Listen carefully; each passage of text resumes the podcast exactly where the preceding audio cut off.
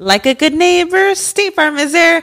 When you hear those words, you can feel good knowing that. State Farm is there to help you feel supported with the coverage you need for your car, your home, and even boats, motorcycles, RVs, and other things that matter to you. Now, let me tell you, girl, I don't got a boat, a motorcycle, or an RV, but State Farm covers my home and my car. With a State Farm agent, you know someone is there to help protect your future by helping you choose the coverage you need. With so many coverage options, it feels good knowing you can find what fits for you. And you know what? Getting insurance can be so intimidating because you don't know exactly what you need. So having an agent that could help you with each step makes it so much easier. Girl, I feel you on that. So when things get complicated and you need ways to get help, State Farm gives you options there too. Maybe you like to handle things in person or on the phone with your local agent, or you prefer to do it on statefarm.com or on the award winning app. State Farm lets you do things your way. I personally am the type of gal that likes to do things through an app. It just makes it more easier than going in person or hopping on a call. So I love that they have that option available. Girl, I like to use an app too. I'm not trying to pull up in person or, or call because I'm way too, I have too much social anxiety for that. I'm trying to do it on the app. So that's why I'm here with State Farm. And that is why, like a good neighbor, State Farm is there.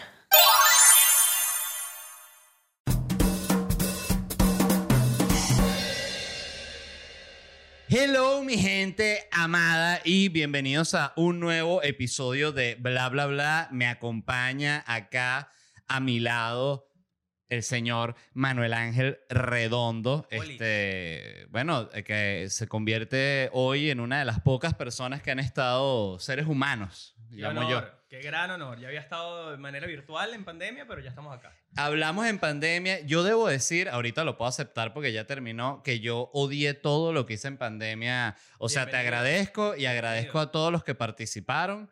Eh, pero de verdad, debo decir que hay cosas que uno tiene que decir cuando no le gusta, como el improv. Claro. Vamos a decir. ¿El a mí- Miami Improv no te gusta? no el Miami Improv, Ah, me el improv Ah, el como improv, la disciplina. improvisación, Me asusté. Ajá, la improvisación. A mí me pasó, ¿sabes? Yo tuve un gran conflicto con esto Pero porque... No te gusta que ni siquiera consumirlo. No, escúchame. Ok.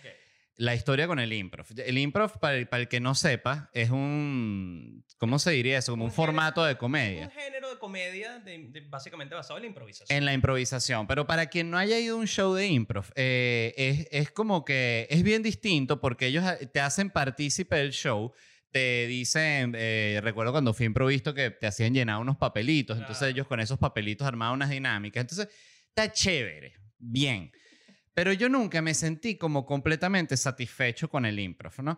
Entonces, estando acá en Estados Unidos, estando en Chicago, fui a ver una función del, del Second City, que es como la casa del improv. Claro, el lugar de, de donde nacieron millones de comediantes. Exacto, de donde salió Steve Carell, de donde Tina salió ¿eh? Tina Fey, si no me equivoco. Tina Fey. Este, Tina Fey es de ese, creo que sí. Eh, eh, bueno, Colbert, o sea, en fin, un gentío ha salido de ahí. Y fui a ver un show justamente del, del...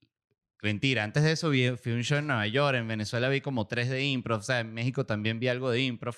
Y fui a ver este que era como The Best of Second City. Entonces era como los mejores sketches de la historia de ellos, hecho por el mejor elenco del Second City en ese momento.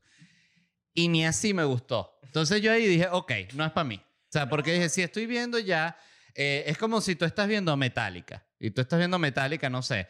eh, o, o cuál te parece a ti la banda de rock, de heavy metal así, de verdad, verdad. si de heavy metal, pero todos los tiempos yo creo que nadie le gana a Zeppelin. Zeppelin son los papás.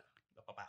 Exacto. no Bueno, pero a mí me encanta Zeppelin, pero yo lo, yo lo pondría en un mundo distinto donde está Metallica, Megadeth, O sea, tú este... quieres rock and roll. Tú quieres rock and roll. Heavy Tú- metal de verdad. Ajá, No, exacto. me quedo con Metallica. me Ok, Metallica es un buen ejemplo. Sí, es una banda de cabecera. Si Una tú referencia vas- a un concierto de Metallica y a ti no te gusta, a ti no te gusta el No rock, No te gusta el heavy metal. ¿No? Aléjate. Aléjate. porque esos tipos tienen varios de los No hits. te lo entiendo. A mí me gusta el impro como, como de ejercicio mental, está bueno. Yo pocas Sí. veces llegué a, a, a hacer coqueteos con la cosa, sobre todo con improviso en Venezuela, que me llegaron a invitar un par de veces. Y está bueno como ejercicio. No creo que podría Yo creo que a mí nunca me invitaron, ahorita que lo recuerdo. estaban claros que ibas a decir que no. Pero. Bueno, pero podían invitarme. Ah, pero pe- dolor en el ego, ¿no? Solo para Este, decirles que no, que feo. No, capaz sí me invitaron y no lo recuerdo, pero no, no sí. tengo recopilación de que me hayan invitado a... Un par de a- veces y creo que lo, lo disfruté, pero no es algo que haría constantemente porque creo que eh, ejerce o requiere una actitud de vida a la que no estoy dispuesto a, a vivir, ¿sabes? Exacto. Como esa disposición a la, a la joda no es algo en lo que yo estoy pendiente todos los días de mi vida. Como que déjenme en paz. Mira, mi problema con el improv es, porque lo he analizado, es que hay mucha sufridera también en tarima durante el improv. Entonces, eh, así como tú disfrutas, también te hace, eh, eh, en algunos momentos estás sufriendo con, con lo malo que es la vaina. Entonces estás como que, ay, ya, que pasa este, se fueron por un camino que no es. Entonces entiendo que es parte del juego, pero, ah, bueno, y vi el programa este que está en Netflix de, el de Silicon Es- Valley y el Ese otro. te iba a recomendar, lo iba a decir justo ahorita. No, lo, no me No gustó, te- ese nada. Me gustó full, ese me gustó full. No, no, lo vi, Vamos fue a que, tratar de ah. pronunciar esos apellidos judíos porque no vamos a poder ni broma. No. Mi- Middle Switch and Schwartz, creo. Ah, sí. Ben Schwartz y que por cierto hace un papelazo ese tipo en Parks and Recreation. Claro. ¿Cómo es que se llama el personaje? no Lo recuerdo recuerdo. ahorita, pero es, una, Es como un imbécil. eh, y después sale una que le agregan un personaje que es la hermana de él, que es igualita. Eh, ¿Recuerdas? yo creo que entre Parks and Recreation y, y The Office están como las mejores series en ese formato tipo...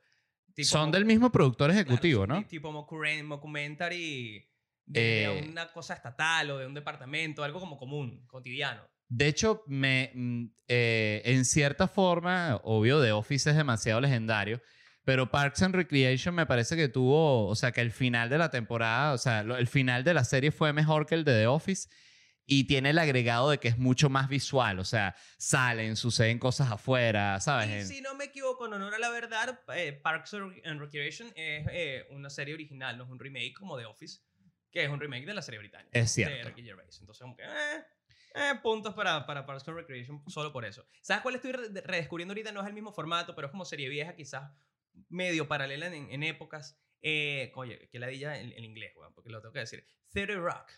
Theater Rock. ¿Sí dije buen 30? 30 Rock, Theater- Ajá, ajá. eh, la de, Rock, la de Rock. Tina Fey. La de Tina Fey. Yo la estoy volviendo a viendo- ver y me la estoy vacilando tanto. Tú nunca... Tanto, tanto. Ajá, pégate, Sí, pégate sí, más sí, estoy porque viendo que no me escucho un coño. se escucha muy bajo. Pero, pero la gente ha entendido. Este, miren, Perdón, chicos. justo en este momento estoy, eh, creo que ya puede ser la tercera o cuarta vez que la veo completa.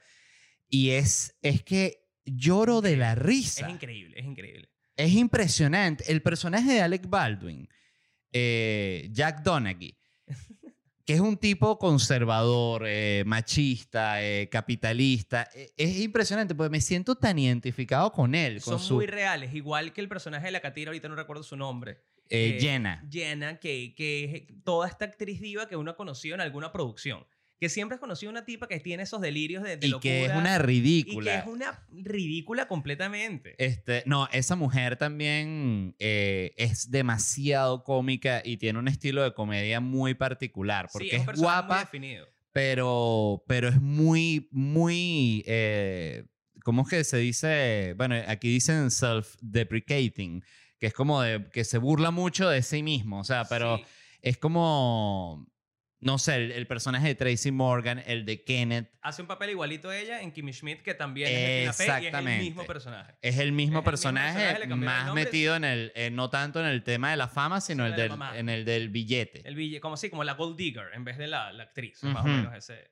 Pero es lo mismo que es una mujer ya que está eh, eh, saliendo, vamos a decir, de su juventud, ¿no? Este, que tiene todo este tema. Bueno, ahorita está un episodio que le están haciendo como que ella pide que le den más prensa y le hacen como avisan que ella murió y le van a hacer como un, un in memoriam y una cuestión así y sale el afiche y ella dice, mira que en el afiche sale el, el año en el que yo nací, el, el año verdadero, no el año de actriz, dice ella. Eh, y dice, y se va a saber que tengo... cua- cua- Ay, se va corriendo así y sale y arruina toda la vaina. Es increíble la, la mujer esa serie. Y esa serie es una...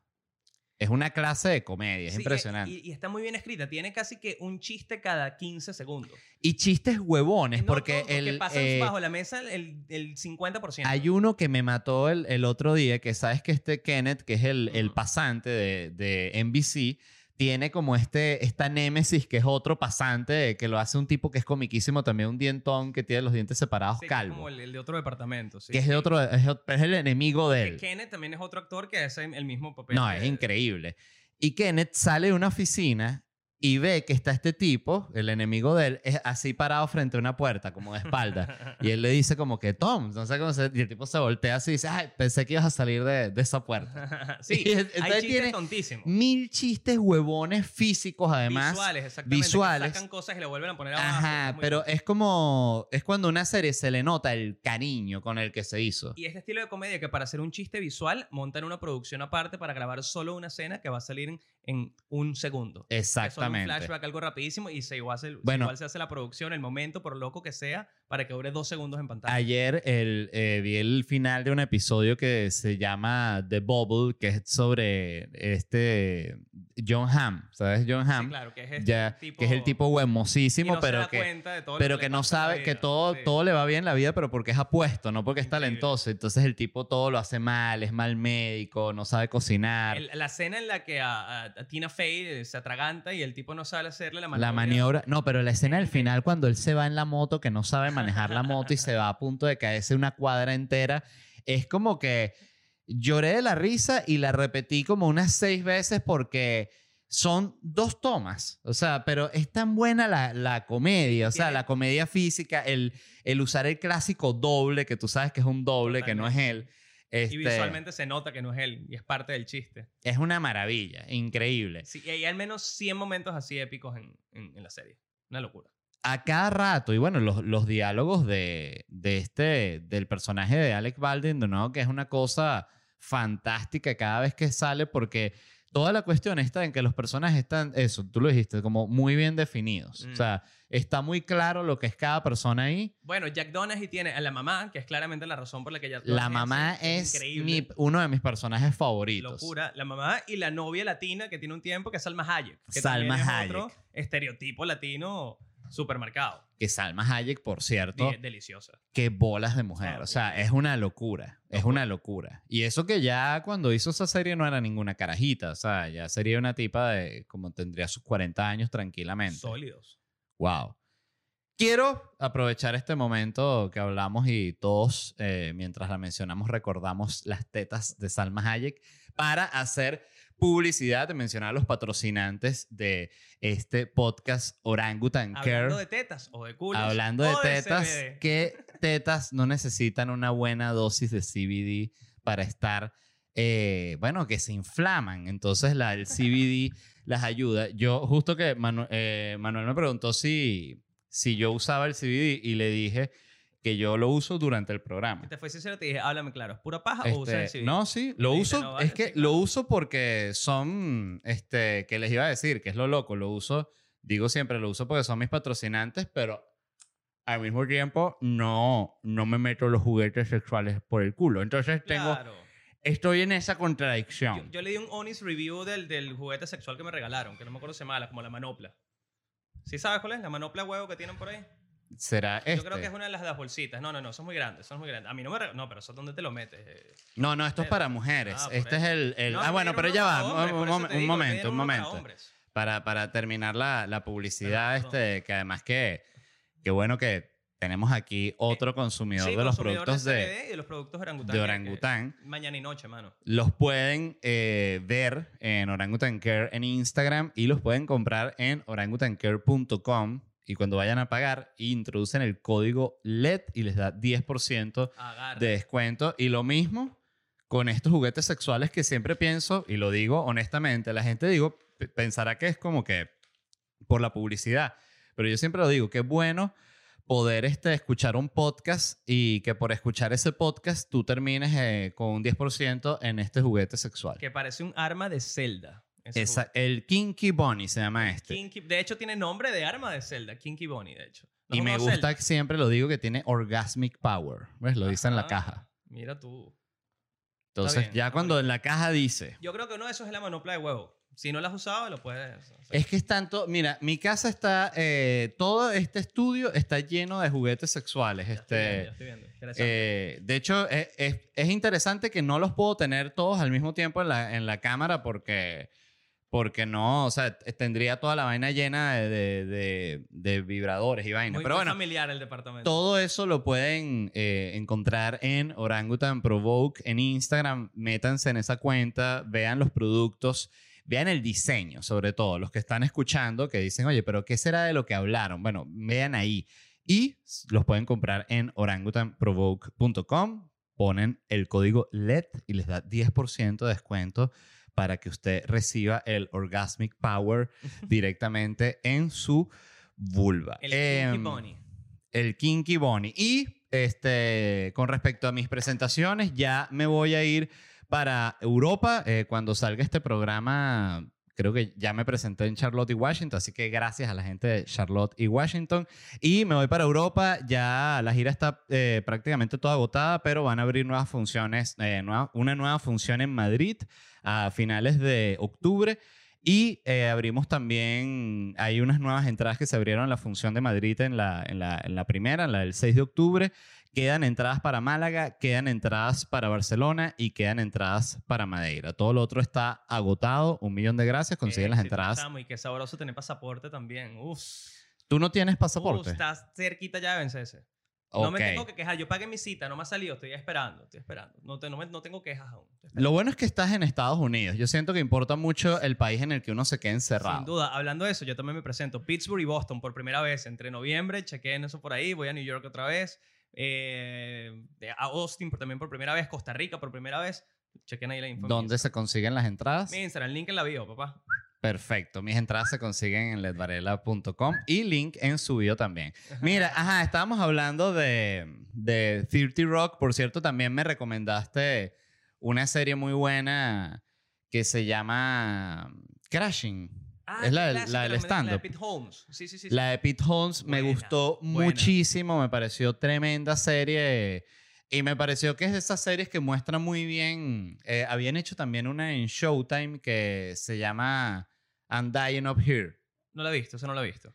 que es muy buena, trata como de el pico de la escena del stand-up como en los años 80, algo así, principios de los 80. Pero un live así. action no es un documental, ¿cómo es la cosa? Es un live action. Este, entonces es- eh, muestra como la vida de los comediantes en esa época en la que todos los comediantes estaban en el Comedy Store matándose por ser fichados para salir en un late night eh, con Johnny Carson. Entonces era cuando estaba en ese momento de que si salías en ese momento, pues no es como ahorita. Ahorita yo no sé ni quién coño se presenta en- eh, con Johnny Carson, está muerto. No pero está muerto. Y, no- y este- los late nights no hacen tanto stand-up de vez en cuando. Y los late nights también están medio muertos.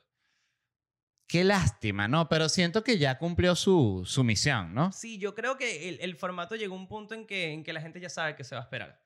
Creo que el último que llegó a hacer cosas medio interesantes, y ya fue hace unos sólidos 7, 8 años, fue cuando empezó Fallon a hacer sus juegos, que era como muy distinto, ¿no? Porque Y no Conan, sus exploraciones Y- y con... bueno, y Conan hacía cosas increíbles. Lo- Los, reviews de, de videojuegos de Conan, yo lloro de la risa. Sí, Los, los- los reviews de videojuegos de Conan son para el llorar. Clueless. Gamer. No, es increíble, es sin sentido. Y también, bueno, él, hace mucho como documentary con, con la gente de la oficina, como que tiene personajes, tiene cosas. Él también tiene un estilo muy, muy cool. ¿Has escuchado el, el podcast de Conan? Sí, el de entrevistas. Sí, está bueno, está bueno. Me Estaba escuchando encanta. El de, creo que fue Mulaney en esos días. Yo escuché, hizo un episodio hace nada eh, con, para hablar de, de la muerte de Norm MacDonald, y, pero antes había escuchado el que hizo con Bill Burr y es como Claro.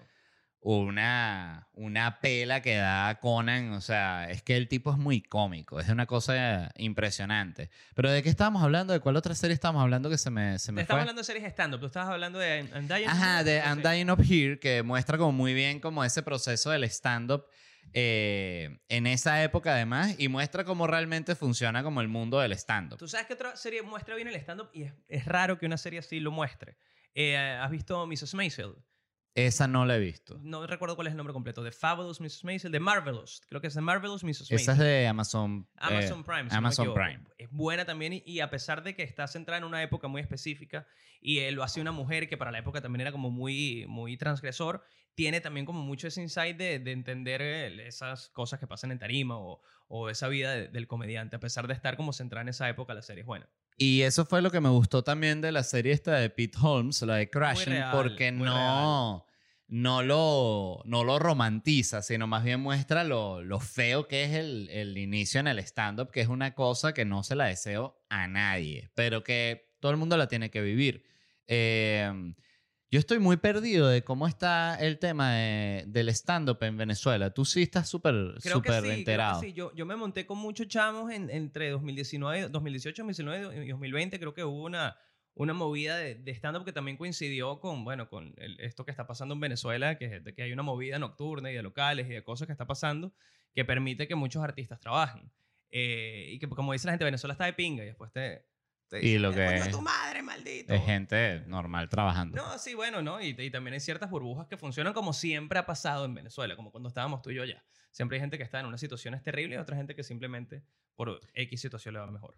Yo, fíjate que con, con obvio yo estoy súper conectado con Venezuela porque, primero porque mis padres están allá, por cierto, hoy mi papá está cumpliendo, Ay, eh, cumplea- cumpliendo años, así que papá, feliz cumpleaños. Este, Feliz cumpleaños. y igual ya, ya se lo deseé, pero él escuchará esto mañana o pasado este, en la casa, porque lo escucha mi mamá, mi papá no escucha el podcast, pero como mi mamá lo pone en la casa, lo escucha también de, de Pero repente. sí entiende lo que, lo que tú haces. Mi papá no lo entiende mucho a veces. Mi papá lo ha ido entendiendo. Claro. Este, al inicio yo creo que él no entendía para nada, no, no porque no, este, porque no lo aprobara o algo así. Yo Claro, siento es que por mera desconocimiento. por Es mera- raro, o Sí, sea- es raro para mí una persona que creció en otra, en otra sociedad, otra vida, otra época.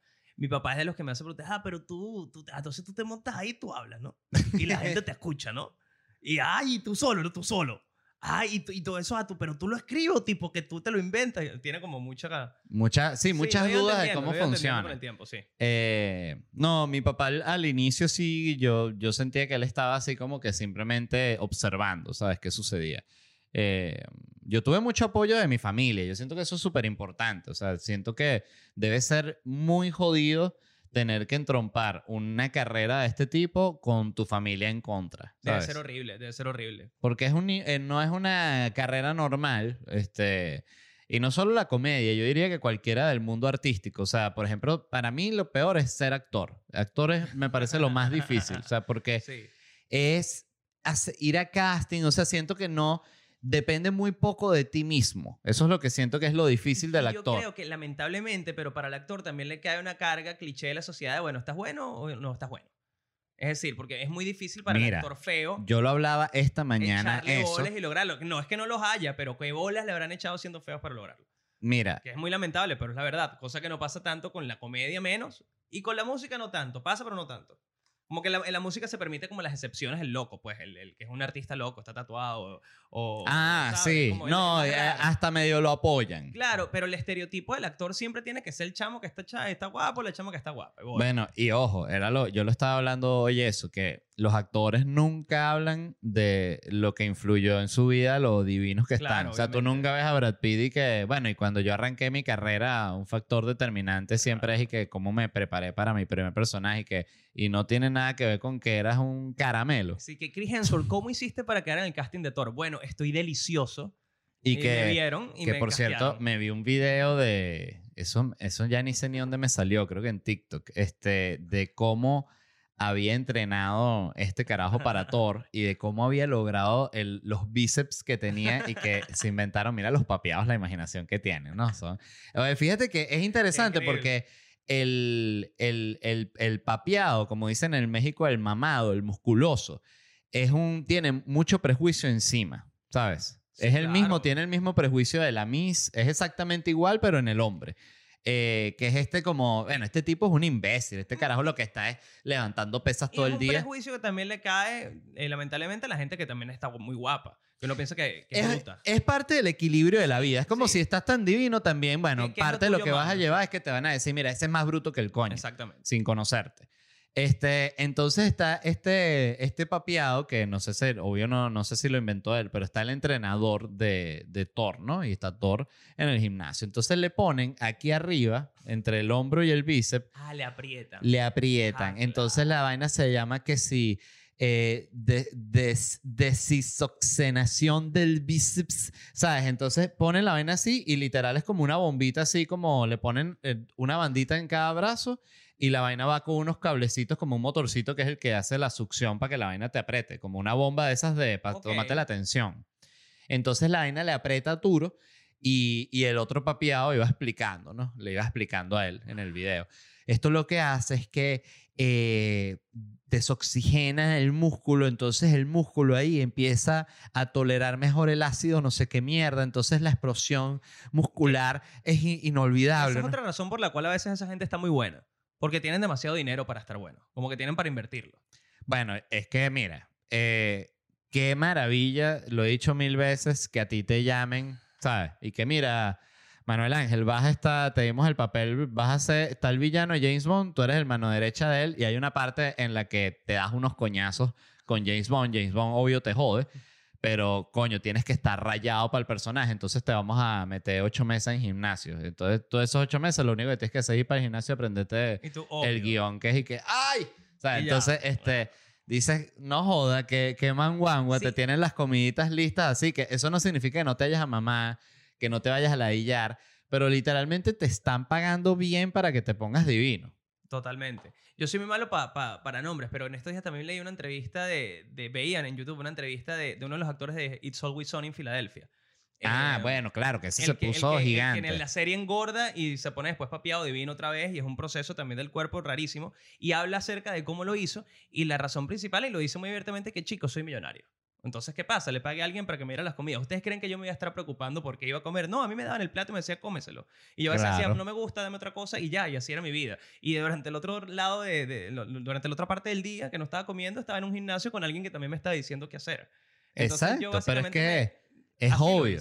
Y además, ellos, nadie les está haciendo un antidoping, que es importante aclararlo. Entonces se No lanzan su, atletas, se lanzan su claro. pulladita, ¿no? Entonces, Bueno, pero en este caso este pana se puso gordo, gordo y después se puso papeado. Era como un chamo normal. Era, a mí me encantó ese un tú, cuento un de que tú, se puso gordo porque quería ir como en el en contrario como evolucionan las series y él hacía el comentario de la serie de Friends que en la primera temporada eran como unos carajos normales, entonces en la segunda se hacen más famosos y ya en la tercera los ves que sí con unos cortes de pelo así arrechísimos y unas ropas así que tú dices, pero este no eran los Friends, Sí, ¿sabes? estos no eran unos amigos. eh, ¿A ti te gusta Friends? No, normal. O sea, una serie que me vacilo como ligerita, para tenerla de fondo. Yo cuando era en la época de Friends, recuerdo ser fanático de. Friends, que la grababa en VHS y todo así, y ver el capítulo que sí de la boda de Ross. pasó. Siempre fue como que chévere, genérica de fondo.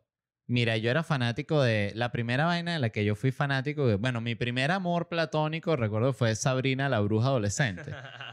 Yo estaba enamorado de Sabrina la bruja adolescente a otro nivel. O sea, amor de verdad, de, de chamito Wow. preadolescente, así que dices, "Ah, qué bella es esta carajita, ¿sabes? Era también Melissa, ¿no? Era el nombre. Ella, Melissa. eh, no, no, sé qué- pero, pero creo que también tenía un- un- una serie en Nickelodeon antes que se llamaba Melissa. Si no me Ah, equivoco. pero yo nunca vi esa serie. O- Ella no, después. Clarissa, ¿no? Eh, No me acuerdo. Era una Lisa. Clarisa. Era Clarisa. Clarisa y después hizo a La Bruja Adolescente y se llegó a hacer un par de películas también de, de Sí, estas de sí, sí, sí. teenager famosas. Y no hicieron también un remake hace no poco. Pero ella envejeció mal, porque ella eh, fue esta- de estas mujeres que tenía como 26 años y parecía una mujer de 47. Ah. Entonces, ya le decía, mira, Clarisa, que por cierto me vi un post también más bueno que decía que actores eh, que interpretaron a adolescentes eh, siendo mayores. Entonces, claro, tú te das cuenta que la mayoría de los actores que interpretan adolescentes no son No, y, adolescentes y pasa siempre. son, tienen que sí, 25 años y es parte de lo que te hace, creo que también creíble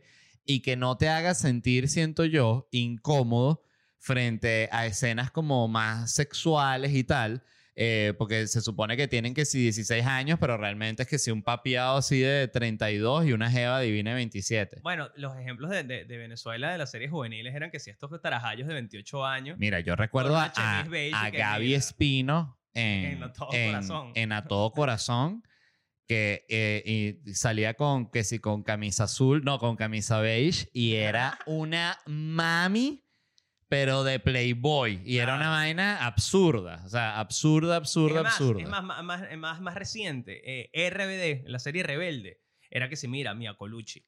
Tú lo que estás es divina, que es esa minifalda. Tú si no puedes entrar a un colegio, tú eres loca. Y así- no, bueno, claro, pero es que Uf, es, oye, ese es el tema de, de pausa porque se para la cámara. seguimos hablando de RBD, que yo RBD no, nunca la vi, pero es de esas cosas sí, que yo son sí, yo tan sí, famosas que estoy claro de lo que Eh, es. y pues. todas, Mía, Roberta, todas eran unas niñas, bueno, Todas eran unas mami. Ni, te cuento, claro. Y aparte que era el, típica, la típica vestimenta de como niña de colegio que, católico que tiene como una falda de cuadritos y unas medias altas y ellas se, se amarraban como el top, entonces era como con la barriga descubierta. Claro, casi como porno Claro. japonesa. No, y tú como con 15 años y que mira, pero ojalá esto pasara en mi colegio, mi pana. Sí, en mi colegio lo, lo, lo que tienen la, las jevas es acné. este, no, yo recuerdo y siempre otro que embarazo, porque ese era mi tipo de cuando colegio. en mi colegio, yo cuando estaba como en noveno grado, recuerdo que quedó embarazada una muchacha en quinto año y fue como, así que, ¡ah! Porque era como que no- nadie quedaba embarazado, Sí. queda- eran muy pocos embarazados en, en mi colegio, lo cual era una muestra de que arrecho, ¿no? Como Sí. es de, de la, del estatus del colegio Totalmente. en el que tú estudiabas. O sea, si tú defines- tenías 15 embarazadas, estás Tú tu defines peor, tu peor estatus colegio. social por la cantidad de embarazos que hay en la promoción. Punto. Qué impresionante, ¿ah? Sí, sí, sí. Entonces, claro, en mi colegio, que era un colegio X, la verdad, no era un colegio de estos de los de millonarios ni nada, pero no había embarazo, era como que parte de lo que ellos estaban orgullosos. Y bueno, y vino esta prostituta y bueno, ¿qué se hace? Este, no. Eh, pero lo recuerdo clarito y que era, y recuerdo también que era una muchacha que era una super mami. Este, Mm. entonces, que claro, ahorita seguro la veo ahorita una niña de 16 años que uno dice mierda. Eh, qué horror. Pero, Bueno, pero en ese momento tenías 16. no, en ese momento yo tenía menos. Yo tenía Ah, bueno, como, como fantástico. 13. men- Fantástico. Exacto. Imagínate. O sea, No normal, es no normal. Imagínate tú. Este, pero recuerdo eso, que había muy, muy, muy, muy poco embarazo. Y también recuerdo que había como una actitud súper rara con el tema de las drogas. Había una negación del tema de las ¿Ah, sí? drogas. Sí. Era como que yo sabía de gente en mi, en mi año que, que consumían perico, que a mí me parecía, o sea, una locura. ¿Sabes? Que era como que como un niño de 15 años se mete perico. O sea, yo soy una vaina de las películas. En mi, en mi colegio se movía mucho como marihuana barata, mucho marrón.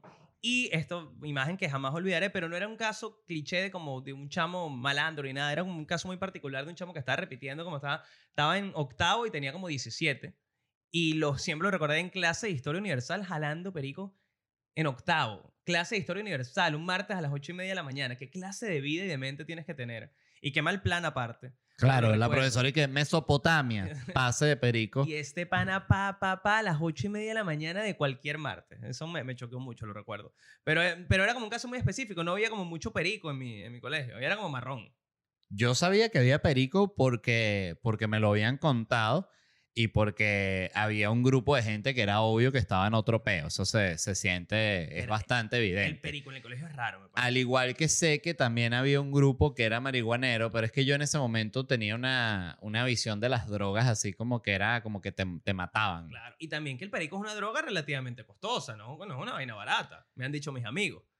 Este, el perico, fíjate que no sé, eh, podemos googlear cuánto cuesta Sí, eso se un, puede googlear, un no sé Sí, está. claro. ¿A cuánto está el gramo de cocaína? Eh, ¿Cuánto cuesta un gramo de... Mira, aquí dice de oro, de plata, diamante, ¿De de de coca en Nueva York. Mira, esto Ok, vamos a darle ahí. La capital del mundo. me Sube el precio de la cocaína en Estados Unidos. Este, mira, ya está artículos de prensa de esto. Mira, dice que cuesta pasando 24 mil dólares el kilogramo. Ah, bueno, pero que nos va a poner a hacer cuentas matemáticas acá, señor. O sea, ¿qué pasa? Sí, eh, ¿cuántos? Un kilogramo son mil gramos, ¿no? Entonces, 24 Claro. mil, esto es bastante, pero lo vamos a hacer igual. Este, es, es- no nos dedicamos a las No, no, matemáticas. no, yo no sé qué estás haciendo, no voy a decir nada. Son 24 dólares el gramo. 24 dólares un gramo de perico, oye, me parece que está barato. Es decir, ¿te puedes comprar una bolsa con 50 de box? No, no, me parece que está bien. Una bolsa con dos gramitos. Parece que está bien, me han dicho mis amigos. La, esa es como la unidad de la venta del perico. Sí, yo diría. Dos gramos. Sí. No, sí está Sí. bueno. Yo creo que como lo mismo. Dos gramos es suficiente para que una persona se lance como una rumbita, tome unas malas decisiones, pero tampoco que se mate. No, y para que le dé, porque es una, una droga también como consecuente. Tipo que esa bolsa te la das hace día, pues. Y la gente pide, mete, los mete, otros mete, periqueros claro, y te piden. vas, y vas a- y eh, vas a convidar a los demás periqueros, o sea, vas a tener una noche de perico. Sí, es así. Este. mm, Que por dónde se desvió esta, esta y que cómo terminamos hablando de perico. Que bueno, volviendo a 30 Rock, Tina Volviendo al 30 Rock. Mira, te, te sacaste la licencia. Me saqué la licencia. ¿Qué tal fue ese proceso? Te diré que no sé si hice, eh, como el- yo creo que hice el, el atajo latino que se inventaron acá en este país, que es que yo fui a una autoescuela. Entonces yo pagué una plata y me dieron una clase, que fue muy cómico esto, porque me dieron una clase para pasar el examen. ¿Qué quiero decir esto? No me dieron una clase para aprender a manejar o aprender las señales de tránsito, no, me dieron una clase Como para un enseñar- propedéutico. No, me dieron una clase para enseñarme cómo pasar el examen. Ok. ¿Sí? Entonces era una- te dan datos como que si te ponen una pregunta que sea cuántas millas hay entre 100 y 400, siempre elige números que haya dentro de ese margen porque nunca va a ser más de 400 ni menos de 100, cosas así.